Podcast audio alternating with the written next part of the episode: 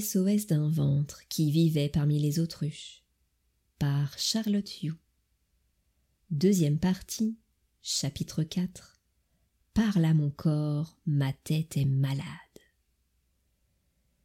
Durant les dernières années de ma relation avec mon amoureux, j'ai senti plus que jamais l'existence de ce lien étroit entre mon corps et ma tête.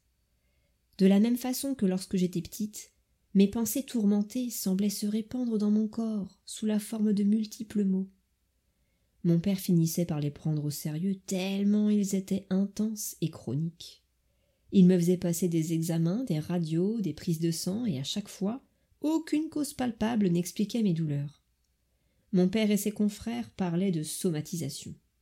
Un jour, l'un d'eux m'avait regardé droit dans les yeux et avait déclaré Charlotte, tous tes examens sont normaux. La douleur, elle est dans ta tête. Alors dis-toi que tu n'as plus mal et tu verras. Tout rentrera dans l'ordre. Je me sentais incomprise et très seule. Je passais beaucoup de temps à réfléchir à ma situation. Après tout, et si c'était mes émotions qui provoquaient mes douleurs? Je les ressentais tellement fort depuis ma plus tendre enfance. N'était-elle pas puissante au point de pouvoir déborder dans mon corps et me faire mal? Ça se voit pas, la tristesse, l'inquiétude et l'angoisse. Ça expliquerait pourquoi les médecins ne trouvent rien sur les clichés ou dans mes prises de sang. Est-ce que ça veut dire pour autant que l'invisible n'existe pas? Vaste débat. Lorsque j'en parlais avec mon père, il me disait que j'accordais trop d'importance à mes émotions, à mes tourments. Selon lui, il était préférable que j'apprenne à traiter cette partie de ma vie intérieure par le mépris. Eh ben dis donc, j'étais très ennuyée parce que ses conseils ne faisaient pas du tout sens en moi. Quand je lui demandais quelle solution il apportait à ses patients qui présentaient une situation similaire à la mienne, il me répondait qu'en tant que médecin généraliste, la sphère émotionnelle le concernait peu. Il adressait alors ses clients tourmentés à son confrère psychiatre. La façon qu'il avait de dire ça me donnait l'impression qu'être attentive à mes émotions était presque une forme de folie, moi, ce qui me paraissait complètement dingue. Mais c'était justement l'idée de me couper de ce que je ressentais. J'étais une humaine, pas une machine. Mon père, lui, semblait parfaitement réussir à mettre en pratique ses conseils. Je continuais de constater très souvent son côté robot, en mode déconnexion de ses affects. Oh, sa façon d'être me laissait toujours perplexe. Était-ce réel? Ou est-ce qu'il était équipé d'une épaisse carapace lui coupant l'accès à ses émotions? Et puis, était-ce vraiment souhaitable de vivre ainsi?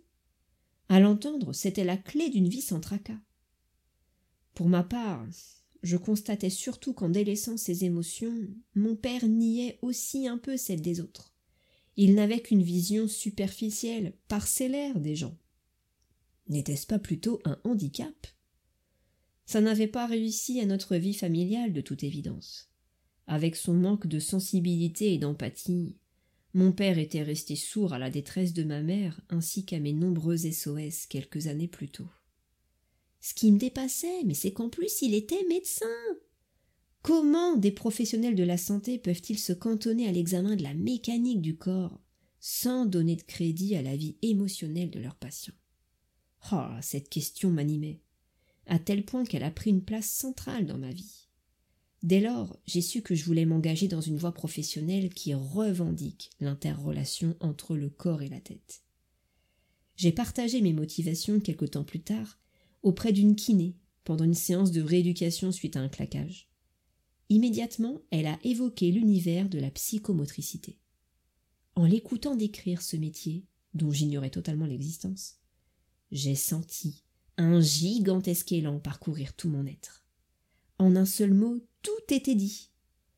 L'idée de pouvoir étudier cette passerelle qui relie le corps et l'esprit, mieux la comprendre pour l'apprivoiser et surtout l'enjeu de pouvoir guider d'autres personnes sur leur propre passerelle me réjouissait d'avance. Aucun doute, j'allais devenir psychomotricienne. Fin chapitre 4. Fin de la deuxième partie.